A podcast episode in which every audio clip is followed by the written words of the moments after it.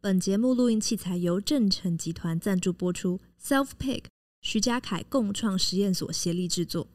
好，我觉得今天在录音之前，我想要先跟你分享一个 事情。好，请说。你有看昨天的那个 相片吗？相片哦，就是上礼拜那一集你看这，你问他，他这件事要讲多久？是炒冷饭，没有，我已经昨天讲了四个小时到五个小时没有停。就我哇，从这发是现的那典型一的阿伯欸。对我从发现的阿那一伯刻就是可以同同样的事情一直讲一直讲，对，但是我震惊，我们在给广告商业配的时候，献出了一个这么点阅率这么高的图片，我觉得那个真的是令我目瞪口呆。点阅率很高。哎、我的线动通常看的都大概一千多人左右，昨天那个飙到三千多人，就是我不知道大家为什么那么开心，想要去看那种就是奇珍异兽的那你照片。但你那时候真的，你就是那时候你没有提到看到那些照片吗？我跟你讲，这就厉害了。他们那时候要出图的时候，他们有先出一份给我，然后嗯那一份的时候没有那一张，啊，是嗯哦，，然后真正出的时候才有那一张。真的哦，而且更重要的事情是，巨友还跟我说：“哎、你知道吗 k a t i e 其实有跟我说，哎、要修一下什么，要修一下什么。”我说：“哎、那他说有要修一下啊，你们都没有人要帮我看一下。”然后他们就说：“没有哎、可是因为你的那很丑那张，我刚好原图也非常的丑，哦，对，就就我脸也蛮肿，然后下三白，然后没嗯有口红，然后就气色很差。然后那天我那天我蛮忧郁的，所以就是整个状态自很顾差。不暇这样子就。我自己对我自我自己都自顾不暇了。对对，然后就经过了你这一关嘛，然后设计师这一关，然后审稿、制作人，然后最后嘣嘣嘣嘣就出去，大家都没有任何一个人觉得有问题。所以你是自看在 Instagram 上看到你，对我就你就看到突然觉得这是谁这样，对，然后我就想说，就以为你有被用那个叫什么，有个功有个脸可以放大对的对功对，应能，该有被压扁过。对对对对，不是压对，扁吧，我也不知道，放大吧。我看不懂，我觉得心碎。然后我在想，这样厂商会开心吗？可是你要笑的时候，本来脸就比较大，我不接受。对，但其实我哦最后不是要讲这个重点，我要讲的重点事情是，其实厂商获得了一个意外的点击，你知道那张 Abson 的那个照片就从此广传，所以呢这边也要啊，有这么呼吁夸？张？应该有吧？就我有看到我很多朋友就把它截图下来啊，然哦后传给我，就说：“哎、你怎么了？”然后鲤鱼就是之前那个 Taller 的总编辑，他就说：“哎、嘉凯，你是不是最近不要吃晚餐比较好？”我收到那个讯息的时候，我心中一凉，对我就说：“哎、感谢关心，水逆啊，水逆。”对，但我觉得今天的重点是，你看厂商有业配就会获得意外的惊喜，嗯，所以欢迎大家多多来业配一下，你可好以赚没到错，很需要、欸。除了节目本身之外多余的点击率。 OK，而且这个是我们的所有制作同仁都会意外放送的，我们也都不知道下一次会出现什么样的可能性。那你就每次都要麻烦你献丑、欸。呃，我不用，下次也许可以靠你了。我现在是会 well prepare 没有，我就是重新把你后置 P 图，这样哦，应该很应该也是蛮有趣的。蛮中心化的一个霸凌哎、没关系，我觉得只要能够有业配，应该都可以啊了。好，希望有，我觉得有叶配我我牺牲一下也没关系。好啦，那就差不多了。要好跟厂商呼吁的东西也讲完了，就是欢迎大家来业配我们。那接下来的话，就来到我们今天最重要的时间，那就是准备进入我们的正集啦。嗯，欢迎收听《时代登出》，大家好，我是嘉凯。大家好，我是 k d 《时代登出》呢会在每周二的傍晚五点上架，邀请在下班的时间跟我们一起短暂登出这个时代，保养一下你的人生账号。每一季我们会选出一个登出的主题，探讨这个时代的各种面向，尝试找出不一样的生活方法。而这一季我们所要聚焦登出的主题是关系。没错，而这个倒数第二集我们要讨论的主题是拆解我们跟羡慕、嫉妒、恨的关系，找到放下的可能。你准备的题目，你看到的时候感觉怎么样？我觉得蛮不错的。哪里不错？因为我一直对我一直对这种情绪的主题啊，就是探讨自己的情绪这件事情，嗯我本来就是一直有很爱这方面的东西，然后 OK 我一直也在做这种功课。我应该有常在节目上讲到吧，好就像是有我说情绪很像地图，嗯我做过这个譬喻吧，呃应该有啊，情绪地图。对，嗯然后所以我我看到这个主题的时候，觉得哎，我应该可以，好像我也可以发挥，提供一下你的真知灼见。呃，就是一些经验，好，那接下来就先交给你了。不是吧？哦， 没有，我想说，如果你有一些心得可以，没有没有没有没哦有没有了。你要 主喉，你的急就是你要主喉，你现在有点紧张，其实还好哎、真的我哦。还是把这个球丢给丢给你啊。哦嗯，长大不一样了，已经不会怕了，我已经那个那叫什么老手了老手老手，呃老奸巨猾没。以前你都很怕，以前说、啊真的吗？然后就以为我真的就要跑因过为以前我跟你很不熟啊，啊然后然后就觉得你看你很可怕，我就感觉你随时会生气，嗯，你是说脸的关系吗？脸的关系，然后那个声音很低，然后没有什么表情，哦，看不出情绪，看不出情绪看。不出情绪，所以我没办法走那个地图。 OK，好，今天就放心了，交给我来开始。好，好，那今天我想要跟大家分享跟讨论的东西就是羡慕、嫉妒、恨。其实那时候在想到这个主题的时候是，我记得在我国高中时期吧，就是在我中二的时候，就很常把嗯这三句、呃三个词拿出来讲，就怎么样羡哦，慕、你嫉妒、说恨、啊。羡慕、嫉妒、恨，哎，这是你们那个年代的流行语啊。哎、对我们那年代，哎，可是我们这个年代也有哎、你跟我同年代啊，所以我们30差了吧我们差蛮多岁，你应该也差不多三十了，没有啊心智年龄差不多了。既然你已经都会哦，用心到智年龄，羡慕、嫉妒、恨，羡羡慕、嫉妒、恨，哎、但大是家你都会真这的样你讲真的在你们小时候也会这样讲吗，好像没有很小的，可能是高中、大学，高中大吧家就是会说羡慕、嫉妒、恨呐、啊这样。嗯对对对对对，类似那种感 觉。然后再加上，我觉得就是最近我其实对于情绪的东西有蛮深刻的体验。我觉得可能哦是因为季节的转换，也有可能是因为最近读了一些日本文学，也有可能是因哦为生活不同的际遇等等。所以我觉得在上周的时候，我对于整个情绪有很大的感受跟体悟，所以我就写了这一篇，就想说，哎我们来在 podcast 上面探讨一下。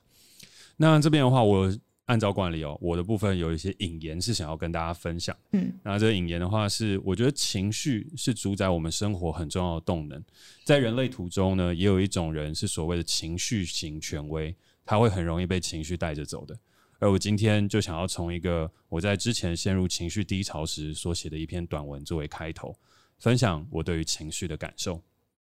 那在这个节目的开始，我就也要来朗读这个小小的短文，来作为衍生的开章。那这个短文的名称叫做《穿堂》。其实我在写的时候，我有一点点觉得尴尬。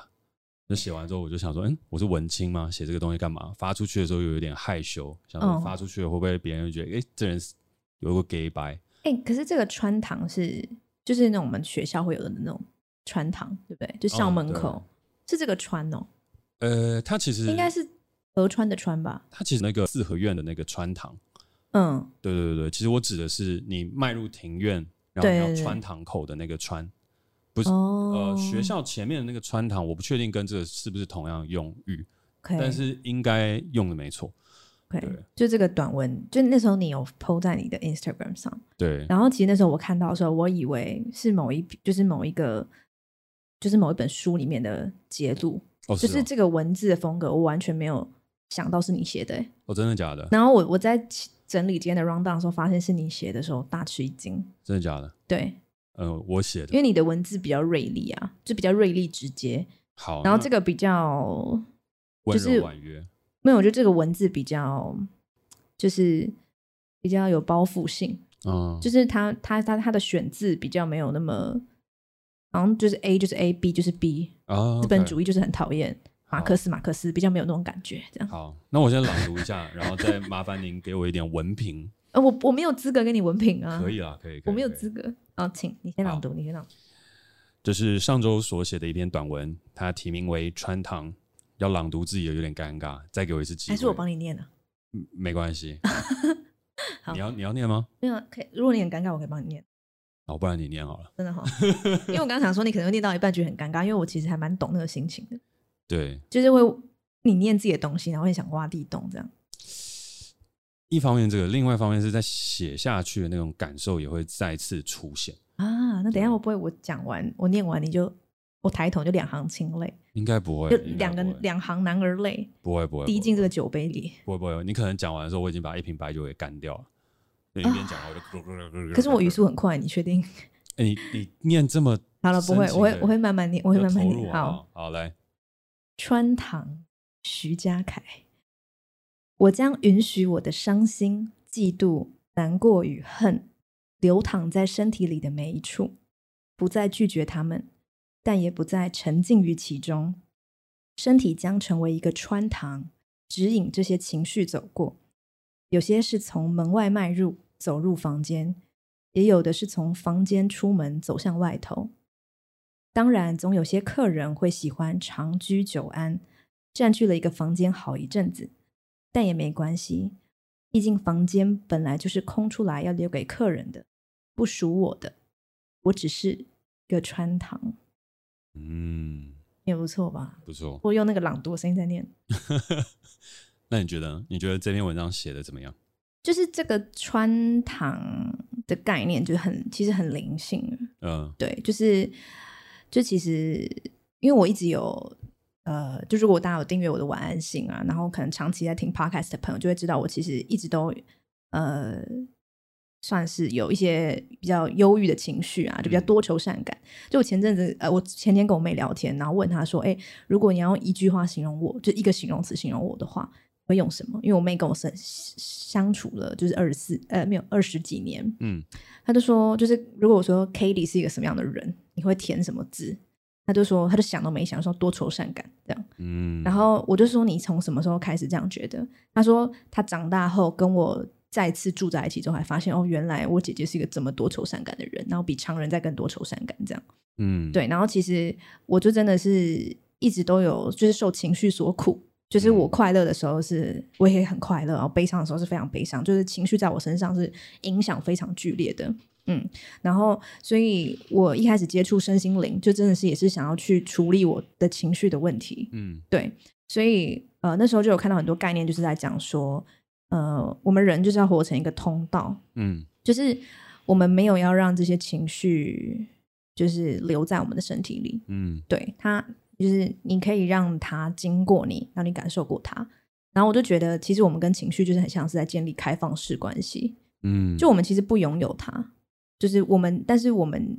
就是我们是可以跟它就是相聚的，嗯就是我没有拥有你，所以你不会被我绑在我的身体里面。嗯可是当我拥有快，我我我想要快乐的时候，我还是可以跟快乐这个情绪 hang out，嗯，但是我知道他可能会离开。但是因为我跟他是开放式关系，所以当他离开的时候，我不会真的觉得你承诺过我你要留着的、啊。嗯，那对悲伤我也会这样想，就是我我跟他是开放式关系，所以我现在如果很悲伤，我并没有那么欢迎他，可是我知道他会走，所以所有的情绪就是让他自由的来跟走，就他们是自由的。然后这嗯是我一直在练习的，虽然对我来说我觉得蛮难的，对，就我就觉得，我觉得我天生就我已经不是很确定我是我的性格造就我多愁善感，还是我多愁善感造就我的经验，就是性格决定经验，还是经验成就性格，我已经搞不清楚了。但我就是接受我是这样情绪很多的人，这样。所以我觉得这个穿堂这个概念，就是跟我一直在练习的东西蛮像的，嗯就是让他们自由的来跟走。那有些伙伴他可能会待很久，那以前我也有在 p o d 上讲过心理房间这个概念，就你嗯房间很少的时候，你就没有办法允许有很多访客在你家，嗯就会想把他们赶走。所以我我也是才拓展我内心的空间，好让这些人这些情绪来的时候，他们又还没有要走的时候，他们有地方可以待。嗯对，，但我会知道他们终究会走，那我就会回到一个相对比较空的状态，嗯，就是没有没有不开心，也没有开心，就很中性的一个状态。这样，讲的很好，谢谢，我觉得真的不错，真好 的，真的不错，谢谢你的肯定。对。然后只是刚刚在分享的时候，我也在一直一直不断回想起，就是那时候在写这个文章，跟也在想这个 podcast round down 的时候的那个情绪，还有今天在做这集 podcast，其实最想要跟大家分享的东西到底是什么。我觉得虽然还没有要直接做结论了，但我觉得有一个是想要先分享的事情是，如果你现在在听这个 podcast 的时候，刚好是你很难过的时候，或是你很嫉妒的时候，或是你很恨的时候，那我觉得现在它可能就会是一个很好的时间点，去跟这个情绪相处。因为以前我们都很难辨认出这个情绪跟我们之间的关系，但是当它很浓烈的时候，当你觉得难以自拔，或者当你觉得已经快要不行的时候，其实它正是一个很好的时间点，可以从我执走向我空。就是我觉得情绪的这一道题目，它就是像佛家里面讲的嘛，人有嗯四个阶段：我执、我空、法执、法空。那法执、法空离我们太远，就都先不要聊，那个离我们有很遥远的一段距离。那我觉得我执走到我空，它也是一个不断轮回的过程。嗯，那每一次的轮回，你要怎么样放下执念？你必须要先有执念。那先有的那些执念，它往往是情绪而来，所以我觉得，往往当我们情绪很满的时候，它说不定就是一个很好去开始研究这个功课跟放下这个功课的时间点。嗯，嗯，那关于川堂的创作理念跟想法，这个有空再分享了。虽然我自己是哦有很多的唠叨。好，那接下来的话呢，就是要来进入到我们这一集的一个主题啊。那主题的部分就是从川堂作为一个引子，想要跟大家分享的是各种关于情绪的故事跟看待的方法。那我觉得情绪有很多，甚至我曾经有想过，就是第三季要不要去做一个题目，就是关于情绪篇。那无论我们第三季要做什么，哦，现在还是一个未知的题目，但情绪它可能是一种可能啊、那我觉得情绪，因为它有很多种，所以今天想要从我自己认为很重要跟影响我们一辈子的三种情绪去聊起，就是羡慕、嫉妒、恨。嗯，那在我心中的话，它刚好是刚刚我讲那种我值的三个阶段，但我接下来应该不会再一直用我值的这个词语词汇，因为我后来发现我常用的词汇都太健拗口。身，对对对对对那对，你要换成什么？我要换成你的我的，哦、嗯 o k 因为其实，在疫情期间的时候，就是上一次爆发的那段时间，我其实做了很多心灵的探索，嗯，然后其中有一本书叫做《发现一个新世界》。没有是一个新世哦、一界，个新世界，一个新世界。对然后它里面有提到一个很重要的概念，就是我们常常都会把这个世界视为我的，我的男朋友、我的女朋友、我的爱人、我的家人、我最重要的朋友、我的东西、我的玩具、我的卡牌。那我的东西被拿走的时候，我们就会产生一个很不好的感受，嗯但其实那些东西都不重要。嗯那回过头来的时候是关于羡慕、嫉妒、恨，它其实就有我的的这个很重要的概念放在里面。嗯，首先，我们先来聊聊羡慕。好我，觉得羡慕它是从你的出发，嗯，你的，就它嗯并不是说哎、诶我的什么东西，而是说哇我羡慕你的，呃我羡慕你有女朋友，我羡慕你有一张游戏王卡，我羡慕你有一台车，就那不是我的，但你拥有的会让我觉得羡慕，它是一个关于，你的的概念。嗯嗯嗯啊嗯，它是你的的桌子、你的嗯车子、你的家庭、你的生活，我都很羡慕。嗯嗯，所以嗯羡慕他没有很强大的负面情绪，他就是说、哦，你拥有真好。所嗯以对羡慕在那个时候其实是算是正常的，嗯，可是羡慕、嫉妒、恨，就是因为羡慕走到下一步的时候，它就很容易衍生成了嫉妒。那嗯从羡慕到嫉妒，它改变的是什么呢？它改变的事情是，它从你的变变我成我的的，哦，然后有正反两种不同的讲法哦、一种是本来是我的，我被拿走了；另外一种事情是你有一台车，我也好想要有一台车，为什么那台车不是我的？那这时候羡慕就变成嫉妒哦，哦那举一个例子来讲的话，就像是譬如说，我从小的时候，因为小时候就是一个比较没有自信的小胖呆这样，然后那时候就只敢喜欢女生啊，就是不是不是不是、呃什么意思啊？这样讲好像会误会哦，这样讲好像误会。这个是这是我伸展 开，我刚整个醒了，我刚准备要打哈欠，然后就整个醒了。对，没有 我那是时候只敢喜欢女生，感觉接下来会是一个很 love wins 的故 很事很。deep 的东西，难怪这一集这一集流量应该会很高，不是这样子，不要不要，不是往那个方向走，不是往那个方向只敢喜欢女生走，只敢喜欢不敢追求， ，OK，哦哦，其实是这个意思，所以那时候就会羡慕很多的，你笑得很开心啊、因为哎我真的觉得太好笑了。你刚刚是不是一讲出来觉得怪怪的？但是就是我断句断断在奇怪的地方上，只敢喜欢女对，生，只敢喜欢不敢追，我应该要这样讲。嗯对，只敢喜欢不敢追女生，所以就默默的暗恋嘛。那暗恋的时候，其实就羡慕别人有男朋友、女朋友啊，羡慕别人可以发展这样的亲密关系，或者羡慕他的生活，哦或者羡慕很多的东西。但是到了，我觉得其实到高中的时候，我的羡慕到后面就掺杂了嫉妒。那个嫉妒的嗯原因是因为我那时候抽高了，然后人变瘦一点，然后去当学生会会长，就感觉自己状态也已经不错，嗯就是比起以前稍微好一点，那就觉得我不会只是说只能喜欢这个女生，而是我应该有机会变成她的男朋友吧，或是她有机会变成我的女朋友吧，嗯，就我心中就会产生那个感觉，然后我就会想说，为什么我的女朋友，我未来的女朋友被抢走 了？就当她跟别人在一起的时候，你会衍生的事情是，为什么我未来的女朋友被抢走？这听起来很好笑，哦但是它是真的，有很多的嫉妒，有很多的未来的女，嗯哼哼，懂懂懂，啊，举一个举一个例子哦，小时候，小时候，譬如说，呃，那边有一个玩具，然后有一个男生，好，男生的话，我们小时候是讲一个你可能比较没有那么共鸣的，就游戏王卡有共鸣神奇宝贝卡那没个，有，我知道，我没有玩，可是我知道你，知道？嗯，然后呢，就有一张游戏王卡摆在那个店里面，然后它就一张卡大概八百块，然后你很想要买，然后其实你也有钱可以买，大概六百，你手上大概有六百块，然后再凹一下你爸妈给你个两百块，你就可以去就买可一以个买八百万嗯八百块的卡。八百万，然后呢，这时候旁边突然出现了一个小朋友，哦，他就说：“妈妈，我要买那个。”然后妈妈就买给他，然后那张卡就被买走了。然后然后只剩最后一组哦，对，就是只剩那张，那个游戏王卡都是限量，就是那张店就那一张，哦然后被买走，然后你就会觉得为什么他可以有？你那时候心情会很差哦，嗯，因为你本来就要拥有了，可是你有可能你妈还是不答应你，但你就先预设那是我的，哦，然后就被抢走了， ，OK，对吧？所以这个就对，是一被抢种走了，不属于你的，但是你又把它已经视为我的的东西就被拿走的时候所产生的嫉妒，而且这个东西其实有很多，嗯，你就举例来讲好了，像一个更大的事情，就是譬如说买房子这件事情，也有很多是嫉妒的关系。就是我明明也是一个很努力的人啊，为什么我买不起房子？嗯我们就会嫉妒那些有房子的人，然后开始说，你看这个社会规则会是有问题的。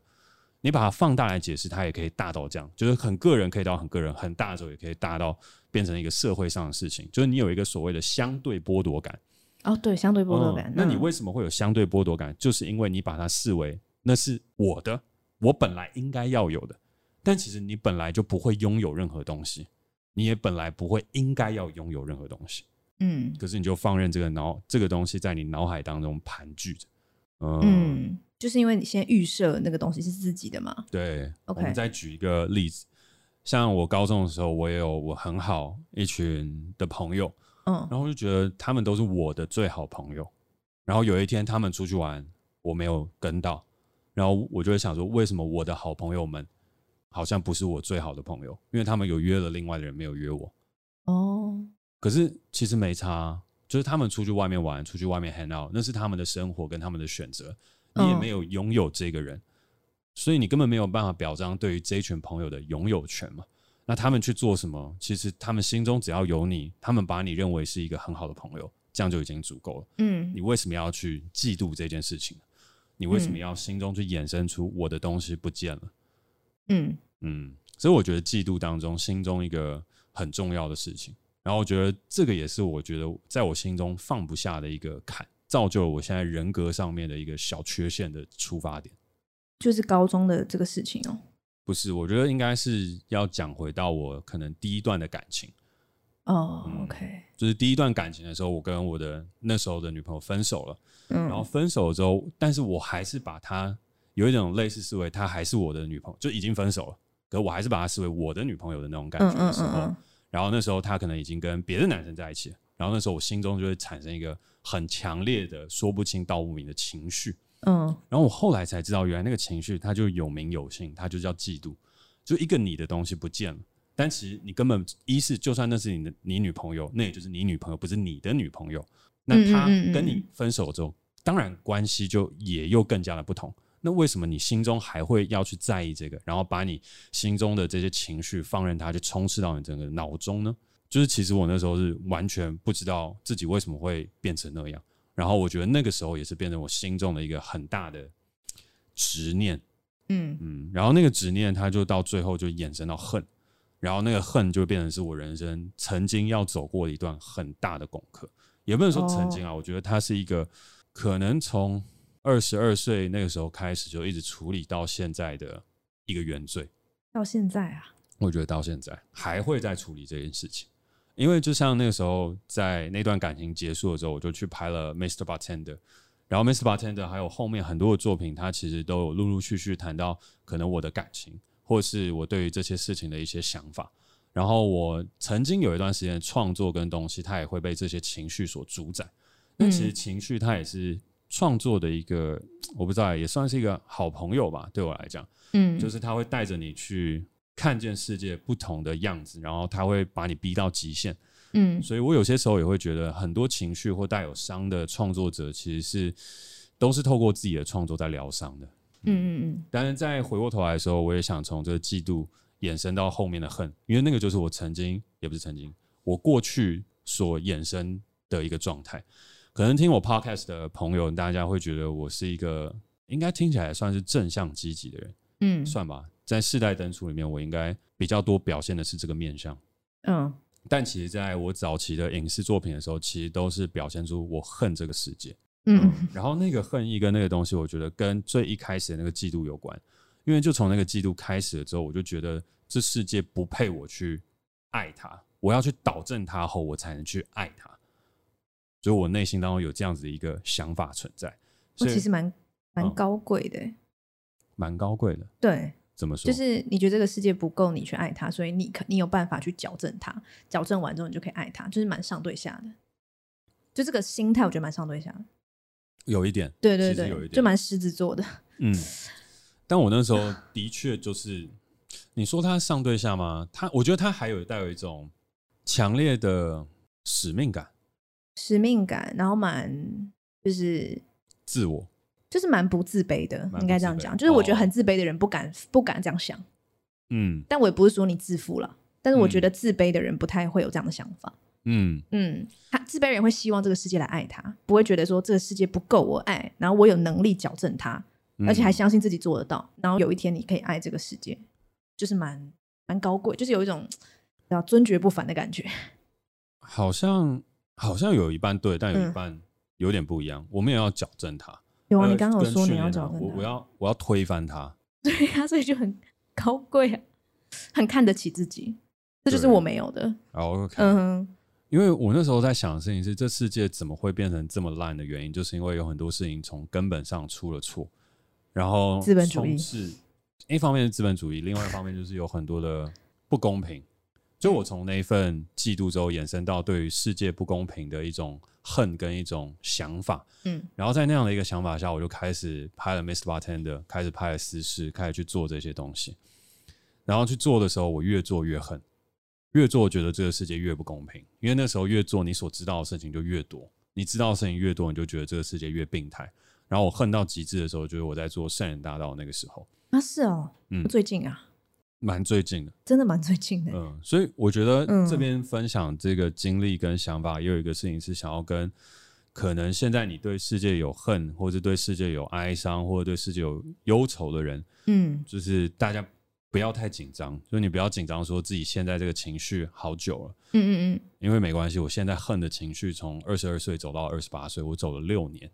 而且那六年其实我过得蛮。不能讲蛮空洞，但是就是它的动力来源有很强大的恨意跟嗯，他之前的那种所谓畸形的爱，所以我觉得我对世界那个爱跟想要去导正推翻那个东西是畸形的，嗯，然后于是诞生这个恨，然后 drive 了我那六年，然后在那六年里面也干了很多的，虽然有干出很多事，但是也犯了很多的错，嗯，对，所以我觉得那个时候的我其实跟这一个恨相处了很长很长的时间，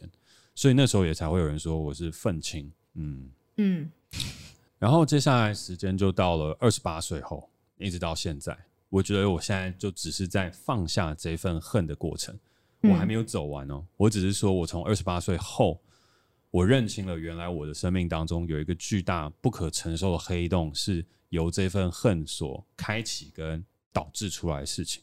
嗯，然后我终于可以直视这个黑洞，嗯然后我可以指出它的名字，它叫做由嫉妒衍生的恨。嗯然后接下来就从二十八岁的那个时间点，电影下档了，然后开始制作我们回家吧跟话说露露，然后录 podcast，然后这些东西一路到现在，然后这一段时间就是我在放下恨的过程。嗯，那我也没有不会说我现在已经放下了。我觉得现在这些东西，它还是会有一些时候会在可能夜深人静啊，或者在某些时候就突然席卷而来。嗯但是至少我那时候已经可以讲得出他的名字，不会说哦我不知道那是什么，然后我逃避，嗯而是当我知道了之后，我可以选择两种方式，一种方式是放任它，就是感受它，然后另外一种方式是对抗它。那只是以前我都常常会去做对抗它的事情，就是我嗯觉得恨出来之后，我要把它压抑下来，我要用我的理性，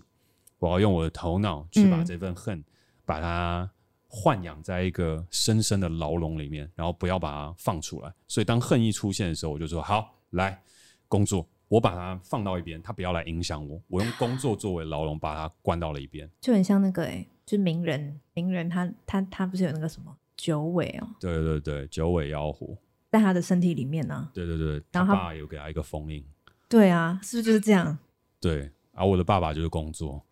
对，就是这样，就是这样。我的四代火影就是工作，然后你要你要跟他击掌和好，对，我要跟这这剧情是这样吧？呃，他也没有说要真的和好，有啊，他们有击掌啊，呃，好就啦合也作算他们后来合合作对合作对，嗯嗯，因为我我自己后来有发现一个事情，就是其实，在写完川川堂了之后，我后面有在写一个，我觉得这一辈子应该至少十年内不会发表的一个短文。充满恨吗？他没有，他是把那个恨指名道姓的说完的一个字口文，啊他叫你说阿达跟美女与野兽，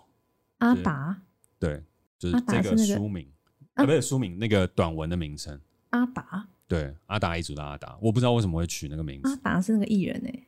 呃，不是那个艺人作为范本 啊，对对对就对，是阿达跟美女，然我后与野兽，与野兽对，三个对主角这样子。呃，三个主角嘛，也不算，就是美女与野兽其实是一个形容，它其实是在讲阿达发生的故事。哦，但我觉得为什么会讲到野兽这件事情，就是呃，荣格，我曾经有分享过，荣格有说人有所谓的劣势功能，对，那个劣势功能它就像一头野兽一样，你是无法驯化它。如果你嗯企图驯化它，那你自己也会变成野兽，跟它陷入丛林法则里面一起堕落。哦，嗯，然后 OK 因为我自我分析完了结束之后，我发现我的优势功能是对于外在的理性思考，就是对这是我的优势功能，对所以我的内在的野兽，呃，不，不是内在，我的野兽，就我的劣势功能其实就是内内在的情，绪，内在情感，哦，内在情感，对，它其实不算情绪，它算情感。但是这个情感面也跟情绪有很深的关联性，嗯，所以呢，如果我一直去，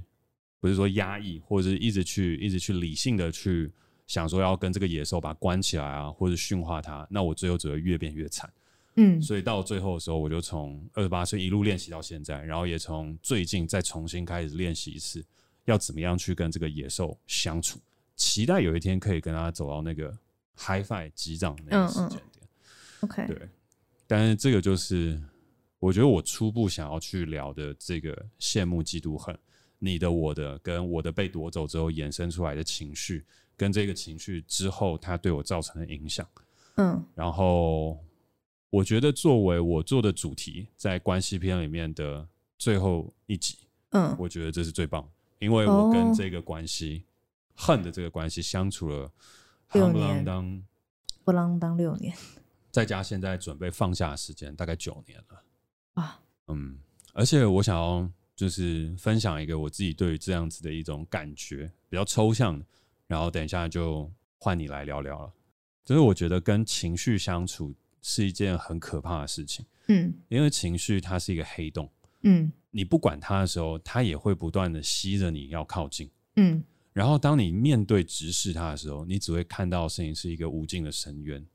然后它什么光都没有。就是这些情绪的时候，它其实是一个对我来讲，我面对到它的时候是一个很可怕的黑洞。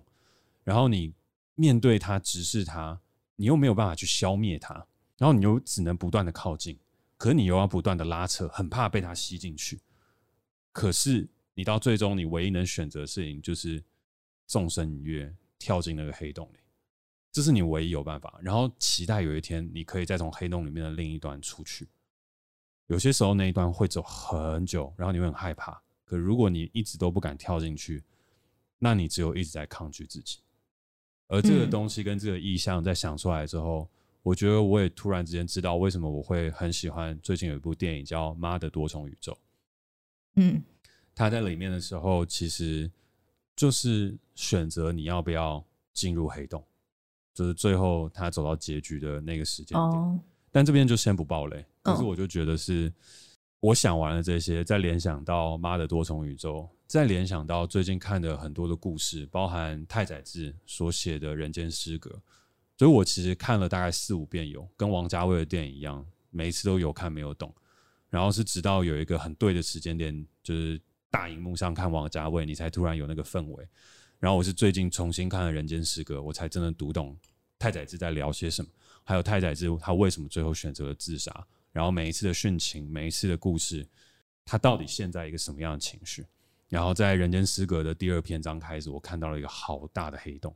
所以在看完它的时候，我得到了一个很大的共鸣。可是我并没有陷进去，就我并没有说我要我会有那个想要去自杀的念头，没有。可是我就终于懂了一次太宰治他在想什么，嗯所以那个黑洞感跟这些东西是我在想跟思考、在感受的时候出现的一个画面。然后，如果现在听众朋友你有这样子黑洞的感觉的话，我觉得不用害怕，不是说你现在就要投身跳入进去，你可以继续抗拒一下也没关系。等到你觉得你敢了，然后觉得你有人推了你一把，我觉得你那时候在纵身一跃去体验这个情绪所要带给你的东西，我觉得也是不错。嗯嗯，这就是我的看法跟想法。 ，OK，啊好了，那你呢？我吗？你说我对羡慕嫉妒恨？你对羡慕、嫉妒、恨有什么样的感受？其实我刚刚听你在讲，我觉得你说你的那个恨是从嫉妒衍生而来的这件事情，就是你你顿悟出这件事情，或是你把嫉妒连线到恨这件事情，就是一个画情绪地图的一个做法。这样，因为其实有时候我们表面上有这个情绪，但我们底下还有一层情绪，就是你可能会说你很生气，但你只是你对这个人生气，但你嗯生气的原因可能是因为你不不甘心，你刚刚某一个事情输了，嗯然后你把这个不甘心输的自尊、自尊被踩的感觉，嗯，然后投射到对方身上，但你不是真的在生气，只是觉得自己怎么，你你可能是自卑这样子，类似像这样，然后你要再往下挖，这样啊，那为什么会有自卑呢？这个情绪，然后再往下挖，往下挖，它其实是可以挖很久的。然后我觉得，就像你说，有时候情绪来的时候，你不会知道那是什么情绪。然后我觉得命名这件事就蛮重要的，嗯就命名情绪本身有非常强大的作用。嗯就是你光去命名它的时候，它就不会那么抓着你不放，嗯因为就是你恐惧来自于未知啊，你不知道是什么在缠着你，所以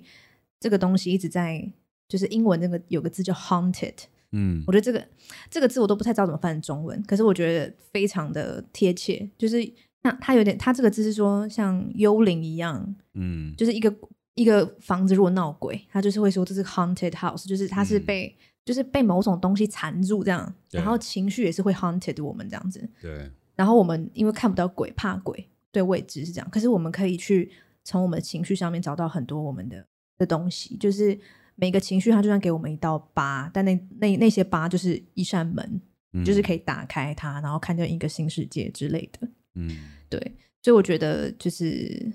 虽然我比较不会被羡慕、嫉妒、恨这样的情绪影响，我比较都是一些忧郁、抑郁，然后一样是这样子。但我觉得刚刚我在听的时候，我觉得我跟你的共同点是，我觉得我体内就是有那个，也是有那个野兽。但我在我最新的一篇晚安信有提到，就是我觉得我体内豢养着一个很放肆的杀伤力，然后它就是平常没事的时候，它是不会苏醒的，但它就是会这个放肆的杀伤力，就是它就是会重复找上我，然后我不知道它什么时候会回来，嗯但是我知道它就是在，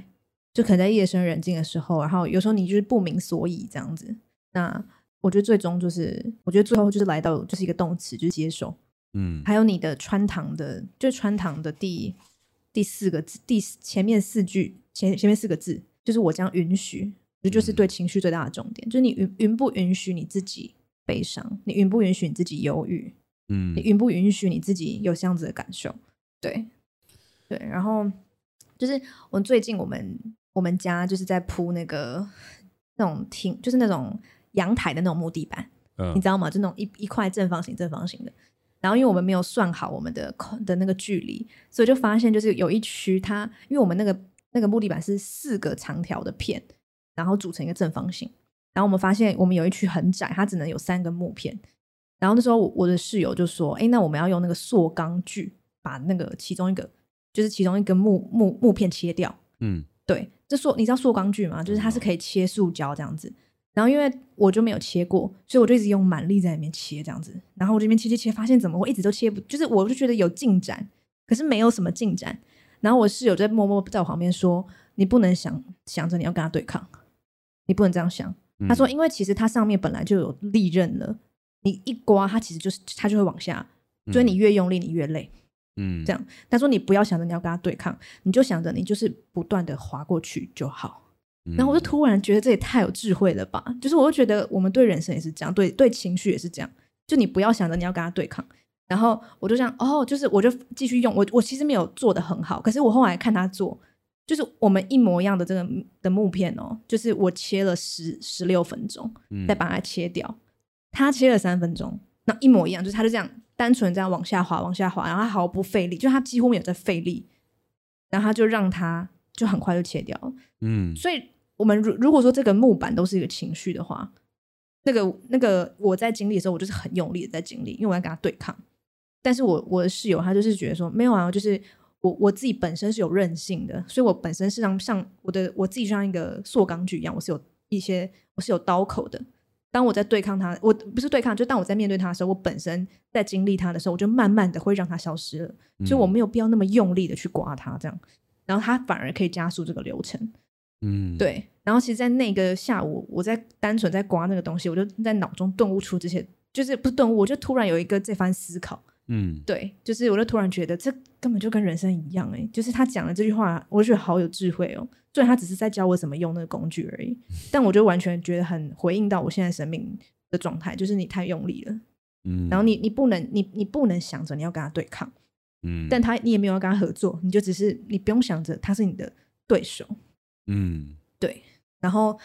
嗯，然后最近，哎，哇好多事要分享。最近就是我有去做咨商，然后那个咨商，因为那个咨商他会看星盘，然后他就说你们母羊座，因为我是母羊座嘛，他说你们母羊座就是有一个最原始的，算是黑暗面，就你们为什么都一定要，就是母羊座原型是战士这样。他说你们为什么都一定要觉得有你有敌人，就你要战斗，然后你都一定你都先预设这个世界上是有你的敌人，所以你要打败他。那当你这样子出发的时候，所有事情就变成战斗这样子，嗯就是要一直不停的战斗逃跑，战斗逃跑。对，然后但是其实没有没有必要这样。就回到跟那个塑钢锯，我在刮的时候，我就是会想要用战斗的方式，每次都把战斗力开到最满。但其实不是所有事情都这样，我们对情绪也不是这样。就你不要有与之对抗的决心，因为它不是让你来对抗的，对，它就是让你接受跟允许的这样。嗯，这样子真好。我的想法。 哎、哦，好，谢谢。 因为我自己在想的事情是，一个是像你刚刚这样子的体悟，但有另外一个东西也会想要分享的事情是，我不知道，我觉得我最近也有可能是因为我即将要要三十岁了对啊，哎、三十一岁了，三十一岁，完全不是这个原因。应该说，我即将要投入我我下一个创作，哦，对，然后也有可能就真的是这样，或是其他的东西，然后就真的比较换了一个个性回来，比较敏感的，或是比较创作属性，就等于我现在几乎光是写字好了，以前大概每天就是写一千字，嗯，那现在大概每天可以平均写到三千字，我很强哎、但都大多都不能发，大多都是写给自己的，然后大多都会跟很多私人的事情有关。可是他写着写着写着写着，我慢慢感受到一些事情，就是我们去讲的这些话，我们刚刚讲的穿堂，我写的穿堂，你说的句子，然后还有很多人在告诉我们的事情，它都已经指引出人生的一个方向，嗯可是我们就是到不了，嗯很难到。嗯然后今天在录这个 podcast 的时候，我就想说，我一定要去传达一个想法， ，OK，到不了没关系。然后为什么到不了？还有，就算你到不了，你还是可以活出一个还不错的样子。嗯，就我觉得，我今天 podcast 我最想传递的不是来吧，当情绪出来的时候，你要变成一个穿堂，而是我今天会想要很认真去分享的事情是，当这些情绪出来，还有当你坏掉的时候，或者当嗯你不好的时候，嗯你就不要觉得绝望。嗯我觉得这是一个我在做这一集很重要的一个想法，嗯，因为我觉得跟情绪的登出、跟情感这个这些纠葛的事情，你要登出的不会是解决它，嗯或是像我们讲的放下它，因为那是一个境界，对境界不是你可以努力得到的。对，这当然你很很努力的往这个东西去生活，你更有机会得到，可是你也没有办法百分之百修成正果。嗯所以我后面想要分享的一个小故事，就是是我也不算小故事，我自己的体悟嗯就是我想要去分享我自己怎么样去发现这些事情，然后开始跟他共处。 ，OK，对，所以我觉得最一开始的时候，我真的是拒绝承认我有这些情绪，我拒绝承认我是一个会嫉妒别人的人，嗯我是一个会恨别人的人。嗯然后到了后面的时候，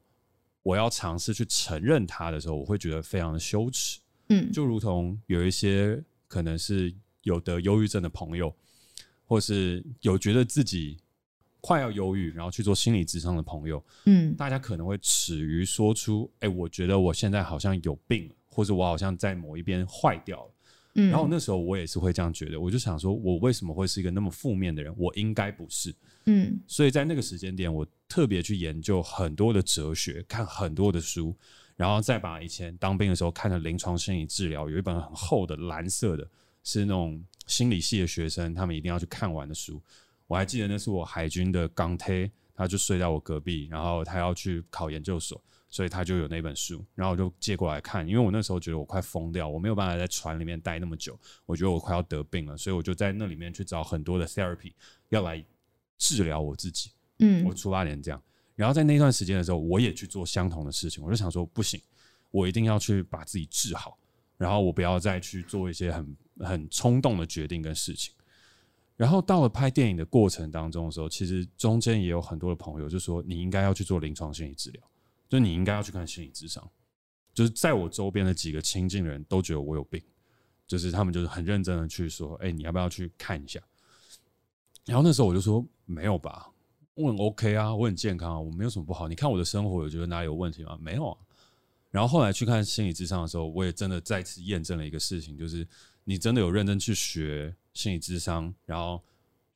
又很有抗拒性的人，基本上你是做不了心理智商，因为你就会哦知道、啊，你套路啊，兄弟啊，嗯你现在是走哪一个路数啊？你接下来要问我什么问题，对吧？哎，还是要我帮你智商一下。然后后来我也就真的就是跟那个智商师的后半个小组就说，其实智商师是不是很多时候你们也都会有自己的智商师啊？其实大部分都是这样，心理智商师往往也都会有自己的一个出口，跟他到垃圾的地方，或是他去咨询的人。嗯然后我们后来就在讨论说，到底要怎么样去找到属于自己最适合的智商师。嗯然后再走到后面的时候，我有一段时间就说，嗯，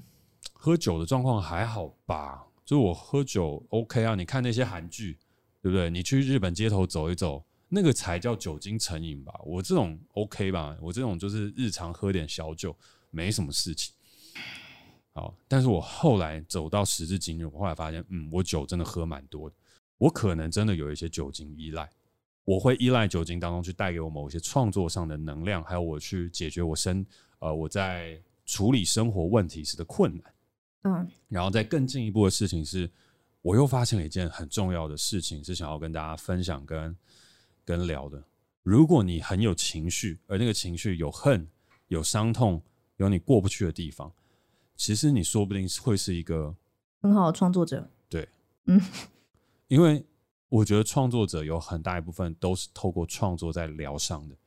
嗯嗯嗯然后正面的例子我觉得就不举，因为我觉得大家都应该能够想象。嗯，然后你也看了很多哀伤的创作者的故事，还有我身边太多创作者是带有伤的。我周边的几乎很多演员的朋友，然后甚至做 YouTube 朋友，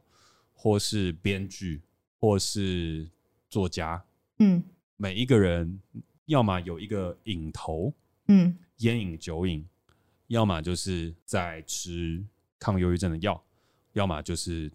在很认真的做咨商。就每一个人都有自己很大的痛，嗯，但这并不是鼓励说，哎、哎哎你现在要当创作者，你就去痛一下，不是这样。只是我想要换一个角度说，如果你在痛的时候，说不定它代表你有一些东西，世界想要经由你的手，经由你的口，经由你的创作力去发挥出来，疗愈自己，疗愈这个世界。哦可能你是有被赋予了这个使命的。嗯然后我觉得有一个反例，反例的事情就是，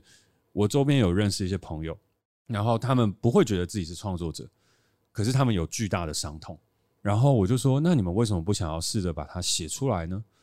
他们就说，我写得出来吗？我为什么可以写？或者是我为什么可以画画？我为什么可以去做这个事情？可是到最后，他们完成了他们一个作品之后，他们突然之间就比较能够跟那个情绪和解了。我有几个朋友真的这样，他们虽然没有变成一个有名的艺术家，没有，可是他们在做完了一件事情的时候，他们 healing 了自己的一个状态，然后他做出来的东西，我觉得也很感人。那当然也有一些朋友就真的在那边卡着，就是我有一个朋友，他就真的说要写书，写了两年三年，但都没有写出来。然后那两三年过去了，他没有写出来之外，他也永远卡在一个关着他的情绪里面，而他也关着那个情绪。然后他就问我说：“哎、那这到底要怎么办？”我就说：“你要么就是把一本书写出来，你要么就是一直卡着吧。”我猜，所以这是我自己后面得到一个感受跟事情，不见得要说我们真的要去执行出一个最对的事情，然后说不定这些伤痛、这些情绪，它是使你变成特别的那一个。嗯嗯我很快速回应，就是我也很同意，就是这些东西都不要，就你不用觉得你一定要变成穿堂，你一定要允许，你一定要接受。然后，因为就是我也蛮喜欢的一首歌《林宥嘉的残酷月光》，他一开始就唱说：“让我让我爱你，然后把我抛弃，我只要出发，不要目的。”我觉得这句话写得超好的，就是我只要出发，不要目的，才是很多事情的重点。嗯就大家都是觉得我们一定要有目的地才出发，但是他说他只要出发不要目的。然后我觉得就是，当你出发了，其实就是你完成了这个旅程最困难的地方，就是你出发了这样子。然后不管你是去哪，最后你抵达哪都不是重点，只要出发不要目的。我发现可以应用在很多地方，因为我是很小时候听这首歌的，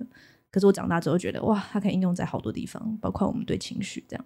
嗯，讲完了，控控时良好，控时良好。对。好，那总之现在来到节目的最后，啊、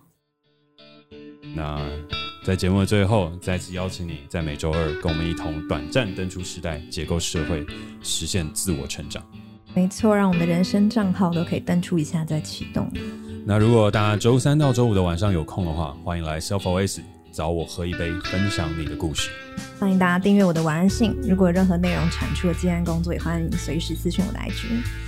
我是嘉凯，我是 k a t i e 如果你喜欢我们的节目，欢迎小额赞助我们。有任何想跟我们说的话，也欢迎在 Apple Podcast 给我们评分加留言，或是透过底下的连接私讯给我们哦。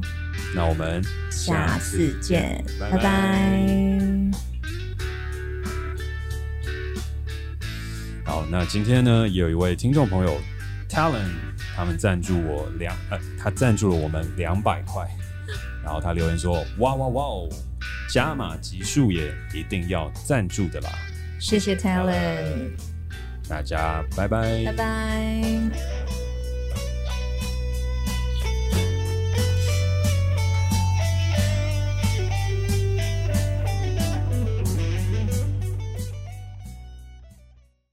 那我现在有一个情绪，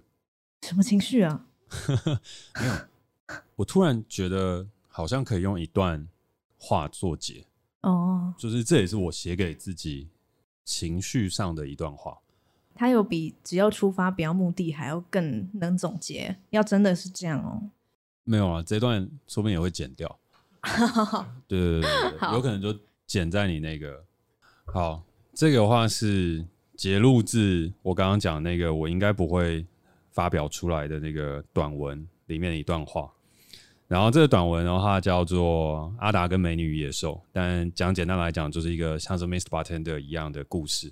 就是有一个人去到一个酒吧，然后跟老板在聊天跟分享，然后从那边开始。然后，但是反正老板最后跟阿达讲了一段话，是在说阿达的问题。